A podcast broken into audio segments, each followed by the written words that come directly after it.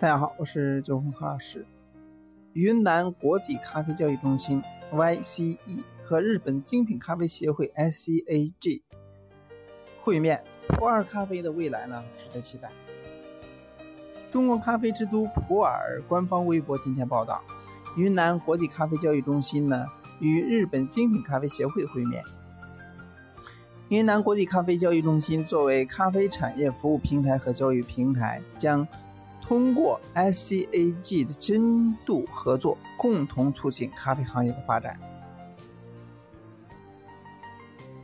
云南咖啡的未来呢，需要政府的扶持，更需要农与卡企业携手一步一个脚印的努力，才能成为出属于云南独特风味的咖啡，能够代表中国精品咖啡豆，在世界精品咖啡之林占有一席之地。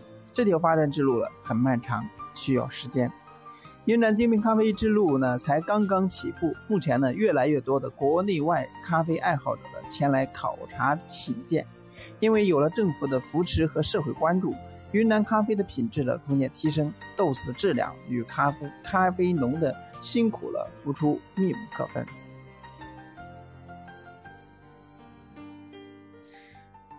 下面看一下云南咖啡加工的生产流程。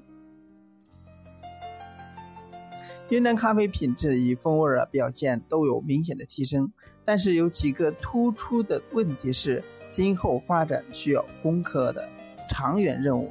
首先是品种单一的问题，其次呢，与同一纬度上的咖啡豆相比呢，譬如与埃塞俄比亚咖啡豆相比，性价比呢不高，对于云南咖啡的价格呢比较尴尬。用来做单品咖啡品质和风味还不足，做拼配豆呢又价格过高，所以目前价格的现状显得有点尴尬。目前云南的品云南咖啡的品质呢，尽量向非洲的优质咖啡豆靠拢。其次呢，让更多人认识云南咖啡，爱上咖啡，这才是真正改善咖啡产业现状、提高咖啡价格，从而改善卡农生活水平的。途径。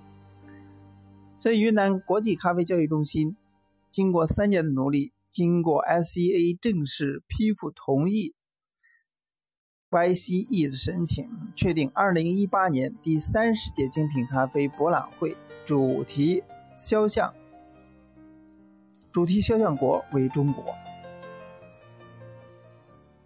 这是中国史上最重要的里程碑，更是中国咖啡走向世界的重要展示窗口。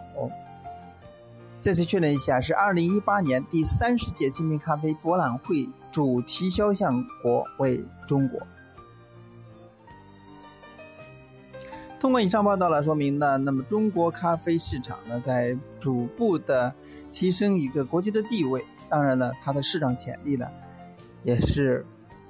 值得期待，希望给大家有所帮助。今天呢就到这里，我们下次再见。